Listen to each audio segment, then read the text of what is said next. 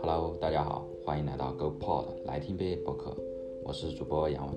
今天我要跟大家分享的是由奈飞在2018年采用跟拍的方式制作的一档有关 F1 赛车的视频节目《极速求生》。那我今天要给大家讲述的是《极速求生》的第一季，是2018年这个赛季。在这个过程当中，大家如果有什么意见的话，欢迎你给我发邮件，或者是到我们的听友群来反馈。好，现在我们就来开始吧。那第一季的第一集是摩拳擦掌。第一集主要讲的是红牛车队的丹尼尔·里卡多和哈斯特队。那为什么是他们呢？我的理解是主场的比赛，因为第一场比赛是在澳大利亚，而里卡多是澳大利亚人。还有一个的话就是 X 因素，那这 X 因素呢，就是哈斯车队的低级失误，他们的机械师连续犯了两个低级失误。首先，我们来说一下红牛车队丹尼尔·里卡多。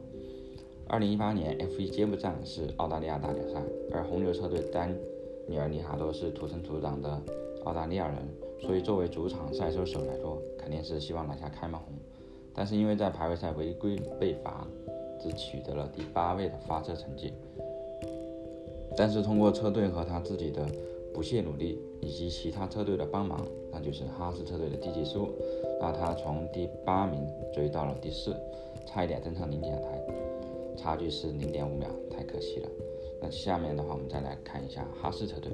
哈斯车队是一支美国车队，它的老板是吉恩，也是一个在其他赛车领域的一个大老板。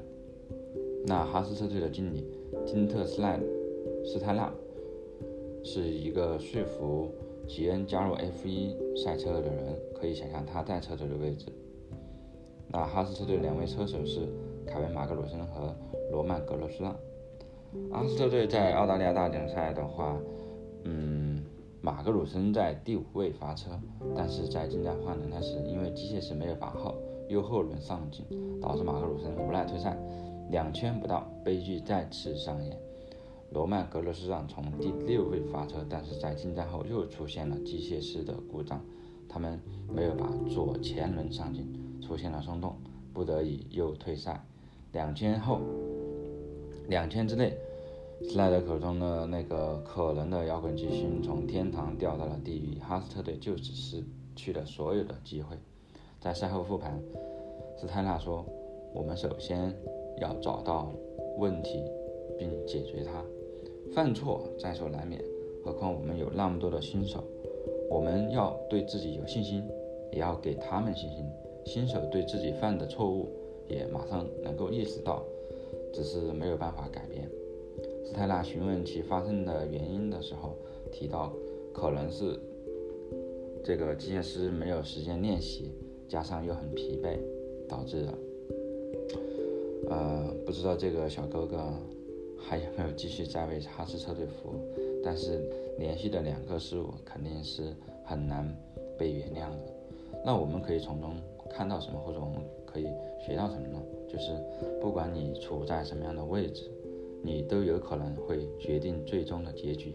不要小看自己，即便是你是一个很小的一个机械师，你只是换轮胎的，那也可能会左右。这个比赛的最终结果。第二点，团队协作非常的重要，各个环节缺一不可。第三，犯错不可怕，怕的是连续犯错。第四，面对新事物，该踩的坑你永远都得踩。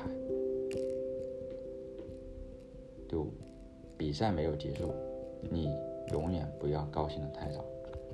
好，这是第一集。那我们接下来看第二节，西班牙之王。首先，在阿塞拜疆大奖赛，在第一个直角弯先后出现了赛车，阿隆索爆了轮胎，爆了两个轮胎，奥康也被撞了。但是阿隆索在这个情况下也没有放弃比赛，最终以第七名完赛。阿隆索说：“驾驶那辆车，为你的承诺精神骄傲吧。”啊，卡洛斯超过红牛车队，但是轮胎出现了性能下降，不得已应战换轮胎。但是没过多久，红牛车队的两位车手正面超车和防守可结果可想而知，维斯塔潘和里卡多出现了撞车。这两个人在整个2018赛季出现多次的相撞的情况。好，我们接下来看哈斯车队的格鲁斯上在热胎时撞上了护栏，轮胎掉落，不得已退赛。在剩下不到七圈的时候，梅赛德斯奔驰的博塔斯可能碾到了一些碎片，也出现了爆胎。塞恩斯在还剩下两圈的时候超车，来到了第五位。大概结果是这样。然后在西班牙巴塞罗那大奖赛，塞恩斯和阿隆索的主场之战，我们来看一个小插曲啊，就是在 F1 的每场比赛中，只允许车队的一个人跟车赛车手去通话。不知道这是一个什么样的规则啊？这个呃还是比较奇特的一个规则啊。那我们来看，在一号弯的时候出现了大众车格罗斯上撞车，基本上退赛。被减入其中的还有雷诺车队的尼克霍根伯格。塞恩斯在剩下几圈的时候遇上了引擎故障，所以降速运行。后面是阿隆索在一直追赶，好在一切顺利，以第七名完赛。阿隆索获得第八名。啊，连续。第三题，就说我那个蒙迪卡罗赛道。本集主要是讲红牛车队和威廉姆斯车队。红牛车队是马克思·维斯塔潘和丹尼尔·里卡多。维斯塔潘则是 F1 最年轻的赛车手，在2017年的时候就签订了一份非常丰厚的一份合同，甚至超过了里卡多。这也给里卡多的续约风续约埋下了很大的一个隐患。在练习赛上，维斯塔潘一个不小心撞上了护栏，整个车子坏掉了，需要他们车队在两个小时内修好，但是最终没有办法继续参加排位赛，所以退出了排位赛。在有限的时间内修好了比修好了赛车，但是这个引擎发现变速箱猛烈漏油，所以他没有办法参加排位赛。威廉姆斯车队的南斯在排位赛中赛出了一个比较好的成绩，一分十三秒三。但是也没有办法取得更好的成绩，只能在发车区的后段出发了。看到劳伦斯的脸色，真的是一点也不好看。劳伦斯是在赛季中呃加入的印度力量车队的。那作为车队的经理，克莱尔心里面更是明白，大老板不开心，自己的工作真的不好做了呀。在维斯塔潘排位赛退出的情况下，红牛没有其他希望，只能看里卡多的一个排位赛。而在维特尔取得杆位后不久，里卡多以零点一秒的优势重夺杆位，所以里卡多在二零一六年取得了摩纳哥赛道的杆位，但是因为车队较劲战时未准备好轮胎，从而耽误了时间，耗时十秒之多，眼睁睁就看到刘易斯汉密尔顿夺冠。那本场比赛，我们来看一下本场比赛的一个排位赛。里卡多第一位发车，威廉姆斯男士第十七位发车，维斯塔潘最后一位二十发车。比赛中，男士的前定车翼损坏，不得不进站更换，而劳伦斯则直接回到了房间，肯定是对车队的这样一个表呃赛车表现非常的不满。那在比赛中，里卡多又被车队叫进站，这一次没有让他之前的那个失误重演，顺利的换完胎，然后继续领先。维特尔与此同时，维斯塔潘则一路高歌猛进，冲到了第九位。在比赛中，尼卡多的赛车有一点慢慢的慢下来。尼卡多在 Team Radio 里面表示，自己的赛车好像是在失去动力，可能是引擎的问题。如果真的是那样的话，真的是可能又要失望而归吗？在剩余十圈的比赛中，尼卡多的问题依然没有被解决，他的赛车不能够推上到六档以上，所以他的赛车的。速度是比较慢的，然后维特尔这边呢就继续保持跟进，要等尼卡多的犯错误，那就必须要有耐心，不能操之过急。尼卡多比赛到剩余三圈的时候依然领先维特尔轮胎，而出现了一些剧烈爆死的情况，在过弯的时候差一点过不了。斯托菲尔范多恩在比赛当中出战后插入到了尼卡多和维特尔中间，让尼卡多。脸上多了一点点笑容，果不其然，最后一圈有惊无险夺冠。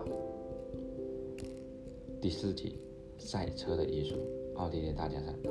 雷诺与红牛车队战。雷诺作为世界上最大的汽车制造商，肯定不希望输给一个卖功能饮料的一辆一个车队。比赛开始后，雷诺车队出现了动力单元的问题，退赛。里卡多在汉密尔顿进站换胎时操作，但是不久后，里卡多因为引擎动力的问题也退赛了。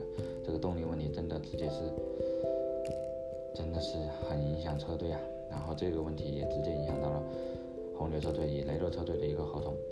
那里卡多的续约问题提出了唯一的问题，也是动力的问题，希望赛车能够具备奔驰、法拉利一样的动力系统。霍纳在记者会上说出不再与雷诺车队签约引进合同。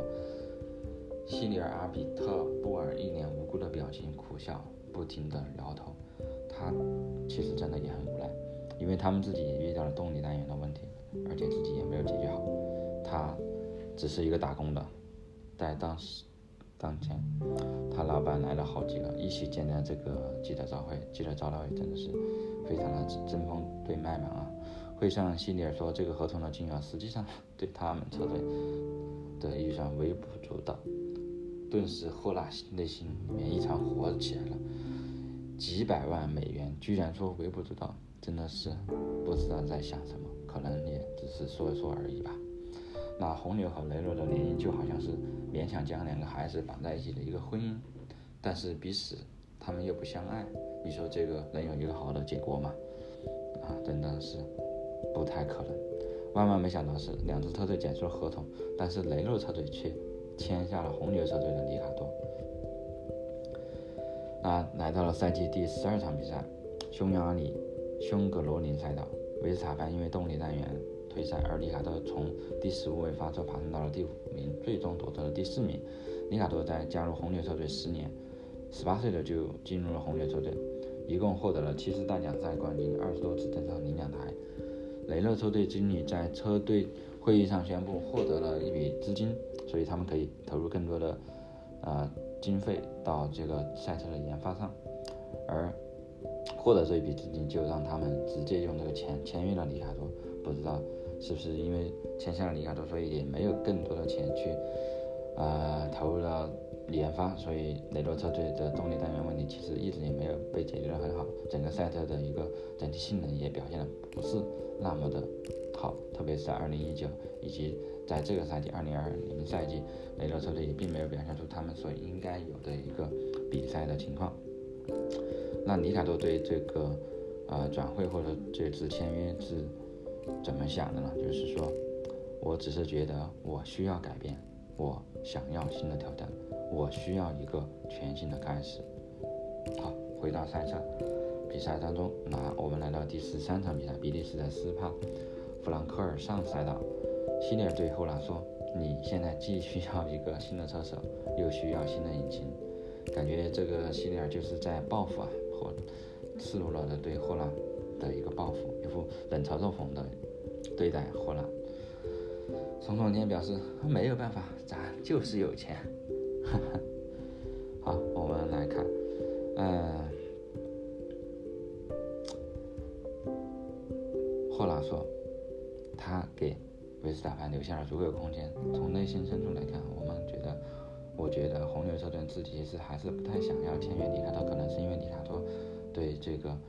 签约的合同费用要求的比较高吧，或者说有其他的一些要求，所以导致他没有办法很快达成，没有办法达成一致。呃，红牛这边呢，应该是从很早的时候就确定要确定以维斯塔潘作为核心车手，所以呃，在二零一九年的时候就签下一份合同嘛，而且当时合同好像是比里卡多要好的。那红牛车队呢，也一直想要培养自己的最年轻的一个世界冠军。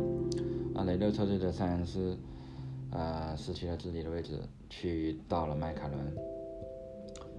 而现在我们来看啊，就是最新的一个情况是，塞恩斯即将要离开迈凯伦，去到法拉利，而里卡多又去迈凯伦。那里卡多和塞恩斯这两个人真的是一直在互相的填补位置，对吧？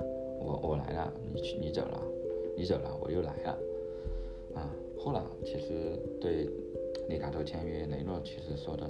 还是比较正确的，或者提出的一个问题还是比较中肯的，就是说，里卡多到底是不是有做出一个对自己职业有一个正确的选择呢？从现在来看，嗯，应该不是，因为在雷诺的两年也没有太多比较好的表现。其实对于一个车手来说，两年的时间，而且特别是在这个职业生涯巅峰期时间，加入一个动荡或者一个类似于重建的一个车队，其实是有点浪费自己的时间。而且后来其实也在推断，利亚多可能是在逃避战争，逃避以维斯塔潘的这样一个正面相竞争的这样一个战斗。但是这个可能也要自己才知道，到底这个过程当中他们之间有一些什么样的矛盾，或者有一些什么样的问题。因为在二零一八年赛季当中，呃，里卡多与维斯塔潘多次出现了赛车相撞的事故，因为两辆赛车嘛，总是可能。呃，有差不多的一个性能，而且这两个赛车手都是很优秀的赛车手，所以他们可以把赛车跑到一个最极致的一个情况，所以经常都是两辆赛车在紧靠着，一个在前，一个在后，就会免不了会有超车的一种情况，所以在二零一八年出现了多次赛车相撞的一个事故。我们来看第五集高层问题，本场主要就是讲印度力量。也就是现在的车队，赛点车队，二零一八二零一八年当时是叫印度力量车队，那当时的车队经理是维杰马尔雅，车队连续两个赛季取得了第四名的一个成绩。好，我们来看迈凯伦的车队其实是远超印度力量车队的，但是收效甚微，在比赛当中经常会因为一些原因而退赛。记者会上有记者问迈凯伦的赛事指导。埃里克·布里耶是否会因此退出车队呢？辞职呢？然后回到迈凯伦车队的技术中心英格兰萨里郡后，他就向布朗提交了辞呈。印度力量车队的经理维吉马尔雅被披露可能挪用了资金投入到这个 F1 车队当中，所以他随后离开了。离开了印度，流放到了这个英国。好，言归正传，我们来看第十场比赛——英国大奖赛钻石赛道。对于每一个人，每场比赛都会有它的特殊性，每场比赛都很重要。而英国作为一级方程式的诞生地，就显得更为重要了。在练习赛上，红牛车队的加斯利出现了严重的撞车，左前轮胎出现了脱落，从而撞上了护栏。是悬挂系统的故障。迈凯伦在比赛后进行了赛后的总结，技术这边提到了一个情况，就是各个赛车系统都正常，啊，车手驾驶也没有觉得哪里不好。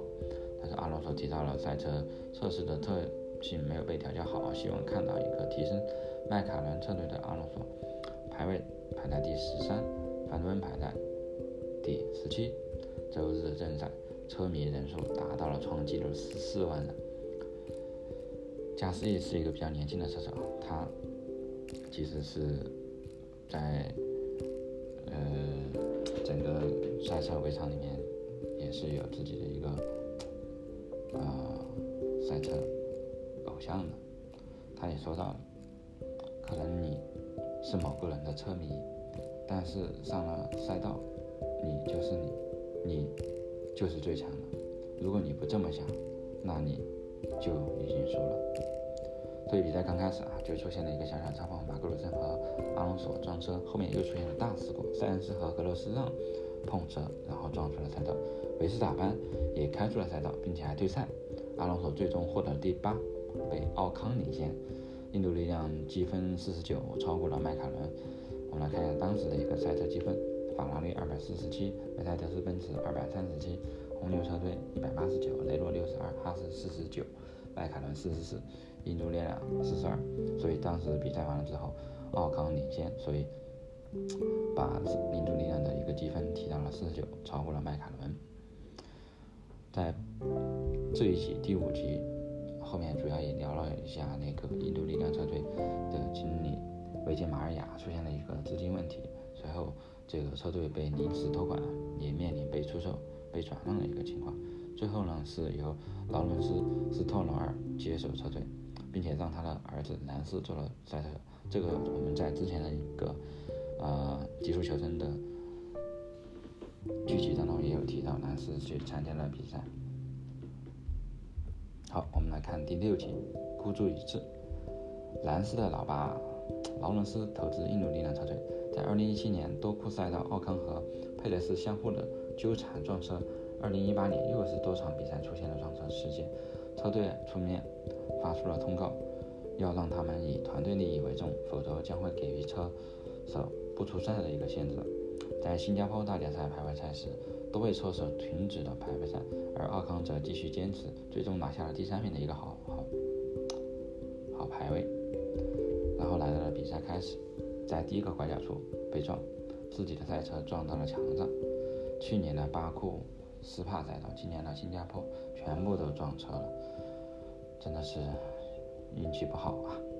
在随后的比赛中，佩雷斯连续被压着，刚刚超过之后，又由于自己故意撞向、故意的转向，然后撞车导致车队没有拿到积分。奥康在法国比利时的牛斯山训练。在墨西哥墨西哥城比赛之前，车队宣布兰斯和佩雷斯获得2019年的比赛资格，奥康无缘车手席位。在2019年的话，奥康好像是没有参加 F1 的比赛，在2020年拿到了雷诺车队的一个呃车手席位，所以他跟里卡多在雷诺进行队友。现在的话，他的一个比赛还是挺挺好的啊，不能说。呃，很优秀，但是在雷诺现在这样一个赛车情况情况下，基本上能够跟跟得上里卡多比赛，所以还是不错的。好，我们来听听奥康怎么说。奥康说：“我不明白为什么有这么多的东西可以凌驾于表现、凌驾于积极性、凌驾于努力之上，而他为什么说这么说呢？就是因为他没有取得一个车手席位，因为兰斯取代了他，那没有办法，别人呢？”老爸有钱，对吧？车队买下了车队，那总要让自己的儿子，对吧？可能就是想让自己的儿子玩一玩呢。那你也没有办法，你的努力，你没有足够的优秀，对吧？你没有提到佩雷斯，对不对？那没有办法。好，我们来看随后的一个大奖赛，奥康在连续过三个弯道的时候被带到了，然后他的前顶风翼受损，不得不进站更换，从第十一位掉到了最后。好，我们来看这个佩雷斯的赛道，在赛道中失去了一个刹车，所以不得不退赛。奥康在超车的过程中也跟其他的赛车相撞了，好在刹车只是出现了一点小问题，所以他继续比赛，但是最终也没有人完成突破，只能只取得了第十一名的一个成绩，只能是说啊，不管怎么样，总算是完赛了吧。好，我们来看第七集。保持镇静。哈斯特队的格罗斯上在2012年引起多车相撞的一个人，退赛的人还包括汉密尔顿。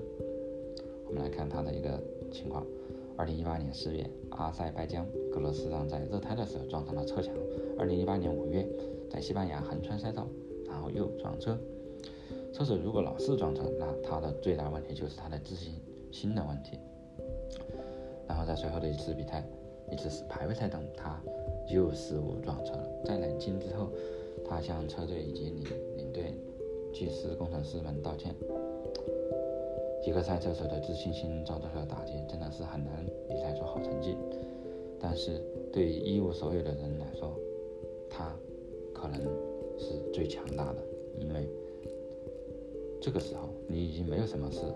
不能再失去了，所以你只能是突破自己。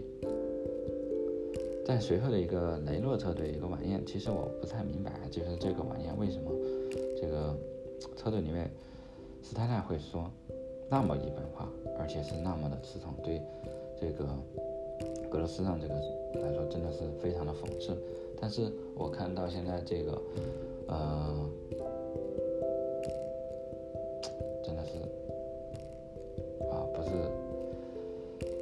格罗斯是另外一个车手，这里的话是有一点点小问题了，好吧？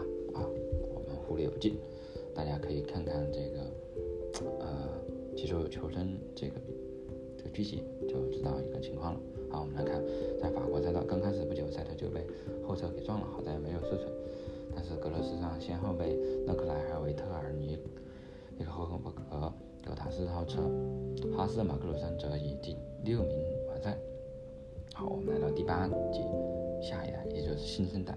在这一集当中，有各种的飞车、各种的撞车镜头啊，所以什么呢？就是年轻车手总是容易犯错，容易撞车，对吧？所以在这一集主要是讲到下一代，也就是年轻车手，所以有非常多的一个精彩的镜头吧。啊，赛车比赛当然肯定要有撞车才算精彩了，虽然说这是不安全的，但是比赛就是比赛，在足够安全的一个情况下，有撞车和一些超车的镜头肯定是最精彩的。所以这也是呃让我们非常喜欢看到的，但是我们也不喜欢看到撞车的啊，毕竟不安全。好，我们知道，呃，阿尔顿·塞纳被广泛的认为是 F1 有史以来最伟大的车手，但是因为车祸身亡了。所以，啊，安全问题真的是一直以来最的最被关注的，F1 也非常的注意，啊，也一直在调整。所以我们也看到，在这么多的飞车碰碰撞的事件里面，啊，赛车手还是比较安全的。所以现在的 F1 比赛对于赛车手来说还是比较安全的。但是在二零一四年，朱尔比安奇因为车祸丧生了，那他的轿子夏尔勒克莱尔则是下一代的一个主角，初登上 F1 车坛，他肩负着完成朱尔比安奇的一个卫星事业的使命。好，我们来看索伯车队，索伯车队的总部是在瑞士，然后从索伯车队走出了像麦克舒马赫、塞巴斯蒂安维特尔。吉米·莱克林等十二个关键车手，嗯，弗雷里克·范萨尔，索伯车队的 CEO 吉里内，他是一个脾气暴躁，但是又是又很风趣的一个人。我们来看勒克莱尔，他是莫纳哥人，四岁的时候就开始看大奖赛，在朋友家的公寓看比赛。这个公寓的位置是在一号弯的出口处，所以儿时的梦想就是希望能够加入 F1。并且加入到法拉利的车队，所以他也，即便是在这个索伯车队，也一直在寻求其可能性。而索伯车队就是法拉利的二队，所以在二零一八年第一次参加 F1 比赛的时候，次年就加入了梦寐以求的法拉利车。这个在随后的比赛中，随后的剧集当中也会啊讲到。主要是一个什么呢？就是吉米莱格林在当时法拉利啊退出了，所以就这个位置留给他，所以他能够加入到这个法拉利。好。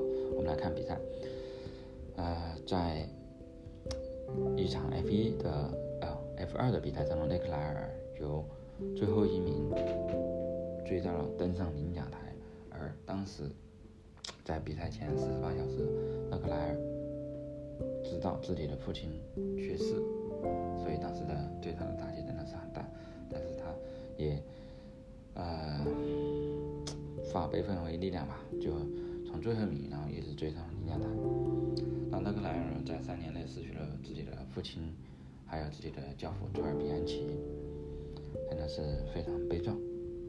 那朱尔比安奇是在一九八九年八月三日出生，二零一五年七月十七日去世，是一位法国的赛车手，曾效力于马鲁西亚 F1 车队。他是因为在二零一四年日本大奖赛中。比那个比赛重创头部，从而失去了自己的生命。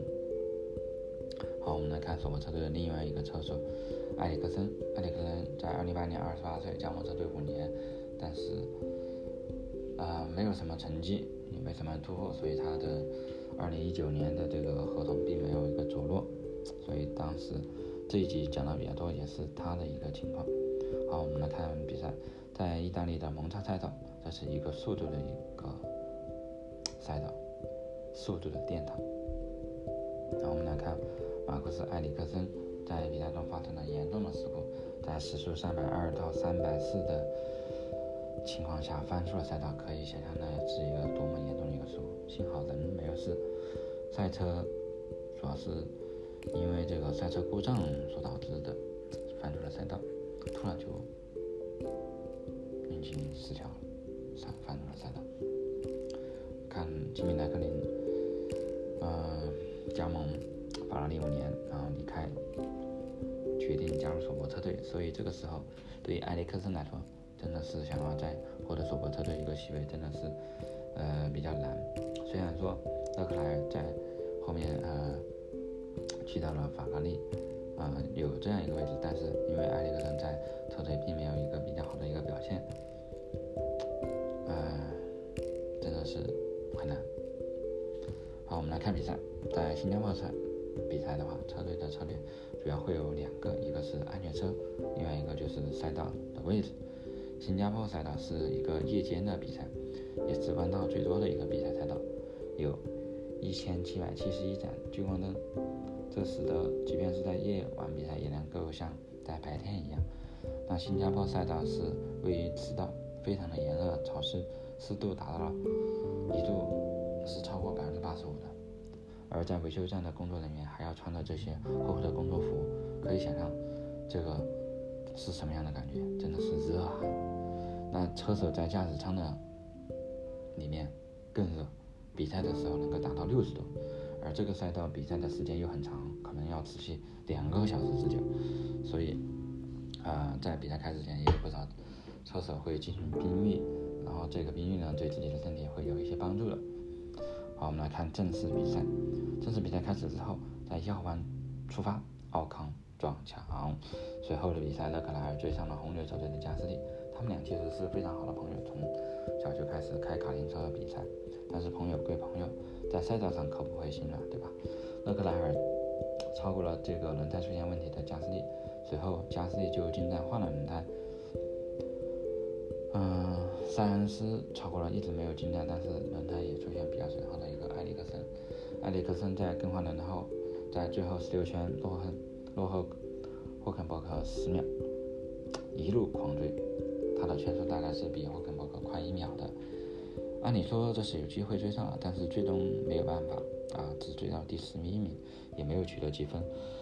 所以在两周之后，索格车队就宣布不会与埃里克森续约，然后勒克莱尔宣布加盟了法拉利，他如愿以偿，成为了历史上第二年轻的一个法拉利车手。第九集，新挑起，雷诺与哈士。一个是老牌的欧洲车队，一个是新世纪的一个车队，一个是法式贵族，一个是美式力美式纯力量。第十八场比赛，美国大奖赛，美洲赛道，雷诺和法国人民是有一定联系的，因为他们是一部分国有的公司。我们看他的尼克霍肯伯格，尼克霍肯伯格在参加一个小朋友的一个活动，被天台的小朋友问他。你赢了多少比赛啊？霍肯伯格说，啊，很不幸，我一场都没有。那你怎么说明呢？你是不是有良好的心态呀？真的是问的霍肯伯格一愣一愣的。哎，霍肯伯格真的是也很无奈，因为要要赢的比赛真的是不简单，不仅仅是自己要足够的强，自己的车队的赛车也也要。发挥应有的这个作用才可以。尼克其实是被认为啊一个冠军的候选人，但是这个已经有十年了，但是一直没有取得应有的比赛应有的一个成绩。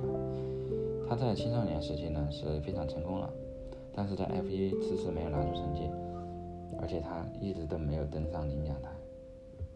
截止到现在，他也没有登上领奖台，可以想象是多么的悲剧呀！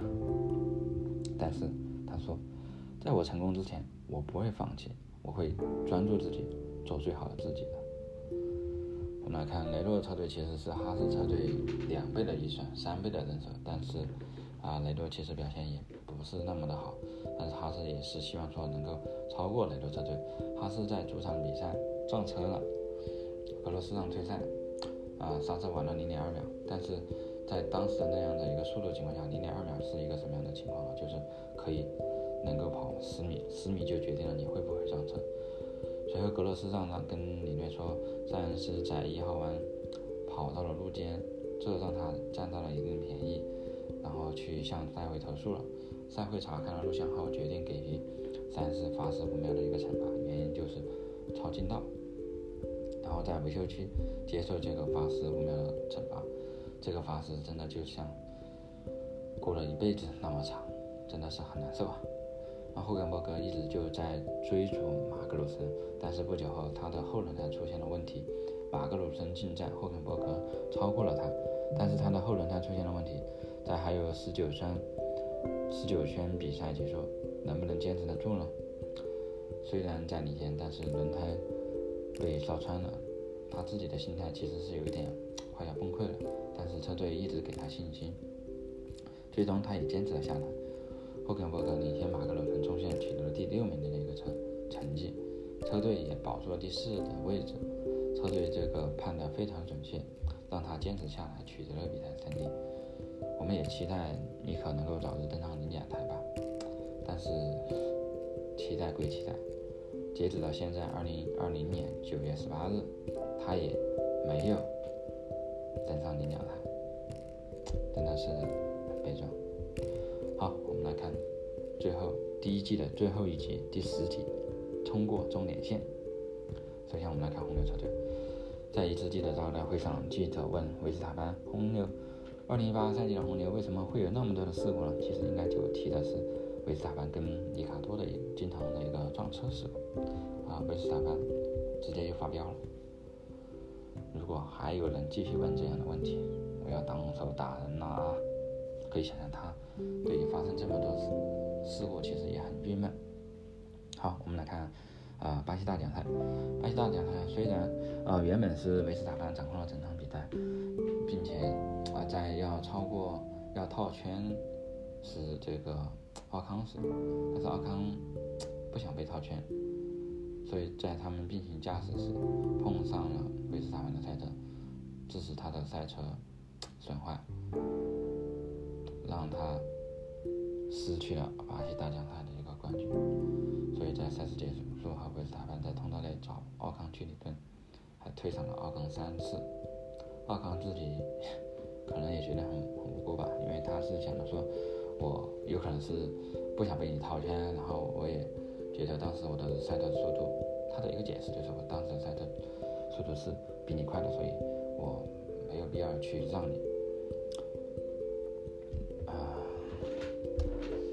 在后面的一个记者会上，也有我的记者问这个赛后这个通道的事情，啊，维斯塔潘就说奥康就是个娘炮。好，我们来看2018赛季的最后一场比赛，阿布扎比。再看在比赛开始之前，维斯塔潘其实在之前啊也有跟里卡多做交流，啊，就其实就是在那个通道内嘛，也就称重区说了一句话。啊，奥康说了一些话，主要是，呃，嘲笑维斯塔潘，说啊，我当时就是比你快呀，我就是想要超过你啊，所以这个就是呃，维斯塔潘当时就很生气嘛，主要是也没有没有为撞车道歉，所以在通道内还要去去评论自己啊，我比你快，所以这个就。让维斯塔潘很生气。我们来看这个赛道阿维扎比大奖赛，他也是在晚间比赛。那阿隆索是第三百一十一次跑车，里卡多排第五，维斯塔潘排第六。那这两个人紧接着排，红牛会把夺冠策略给谁呢？给谁呢？我们从啊，我们后面再来说吧。真的是车队，唉。我们来看比赛啊，今天的比赛的摇旗手是威尔史密斯啊，就是那个著名的电史密斯电影明星。我们来看比赛发车，维斯塔潘遇到引擎过热的问题，过第一个弯就掉到第十名。那雷诺赛车手在第连续转弯时打的角度有点多，然后撞车了，翻了几番，所以车迷顿时就安静了下来，真不敢想象，又发生了撞车事故，真的很危险呐。尼克·霍恩伯格没有事。他当时在撞车之后车内着火了，然后非常的危险。呃，引起这起事故的哈斯格勒市长也在问车队这个后勤报告的一个情况，还是很担忧的。那维斯塔潘的赛车持续出现了这个引擎过热的问题，啊，车队要求他要冷却赛车的引擎，其实也就是让它慢下来。可以想象，在一个以速度见长的一个比赛，让你要把赛车慢下来，当时会是一个什么样的心理，对吧？啊，引擎的问题。呃，慢慢的又后面解除了，所以他超过了佩雷斯，然后后面直接对上了奥康啊，这两个冤家对头啊，让他丢失了些，丢失了这个冠军的一个人。然后在一个拐角处，维斯塔潘超了线，跟奥巴碰了一下，但是只是碰了一下，然后超车超过了奥康。比赛经过一段时间之后，里卡多来到了第三名，啊，维斯塔潘爬升到了第四，随后维斯塔潘被车队。要求提前进站，换上了一个全新的轮胎。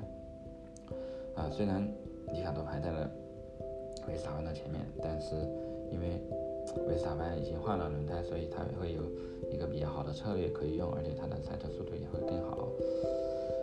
呃，在比赛进行当中，里卡多换完轮胎就落后了维斯塔潘八秒，眼睁睁的就看到维斯塔潘从维修站。这个里卡多身边超过去，维斯塔潘啊取得了一个比较不错的一个成绩吧。后面在这个内线操作出弯的时候跟博塔斯平行，在转弯的时候就跟博塔斯撞，然后将博塔斯撞出赛道。随后里卡多又通过晚刹车超过了博塔斯，来到第四名。最后一个情况就是维斯塔潘登上了领奖台，里卡多只取得了第四名。塞恩斯在雷诺车队以第七、第六名完赛，因为他塞恩斯在赛季结束后将奔赴迈凯伦，而阿隆索则退役了。整个2018赛季结束，我们来看赛车手的一个排行的一个情况。汉密尔顿积408分，408分，啊，排名第一；维特尔302，排第二。吉姆莱克林二百五十一排第三，维斯塔潘二百四十九排第四，博塔斯二百四十七排第五，里卡多一百七排第六。好，我们来看车队一个排行榜的情况。梅赛德斯奔驰六百五十五排第一，法拉利五百七十一排第二，红牛四百一十九排第三，雷诺一百二十二排第四，哈斯九十三分排第五，迈凯伦六十二分第第六，印度力量五十二分第七，索伯第八。啊，图伦罗索排第九，威廉姆斯排第十。啊，在赛季结束后，红牛选择了放弃雷诺的引擎，转而引进了本田的啊引擎，他们也失去了里卡多。啊，迈凯伦则迎来了塞恩斯和最年轻的赛车手诺里斯。哈斯车队在总结的时候啊说道：“我们不犯错，我们就学不到教训。”真的。二零九赛季 F1 赛车手的阵容是一九五零年以来最年轻的，一半的车手都是在二十五岁以下。F1 真的是会让你着迷，让你陷进去，因为它有速度，它有个性，它有竞争，它有戏剧性，它有舞台，它有赛车极致的性能。第一季整个给大家就讲述到这里，谢谢大家收听。如果你有什么建议的话，请你给我。啊，发邮件或者是加入我们的亲友群，啊，一起来交流。啊，今天谢谢大家。